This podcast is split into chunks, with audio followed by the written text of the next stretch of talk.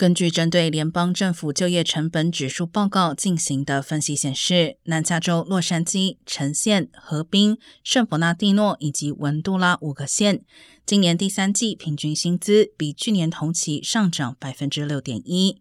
加薪幅度在全美十五个主要就业市场中排名第三。但即使如此，南加州的涨薪幅度仍然跟不上通胀飙升的速度。即使在加薪后，南加州的工资实际上下降百分之一点八。全国也面临类似情况，计算通胀后的第三季度平均工资年减百分之二点七。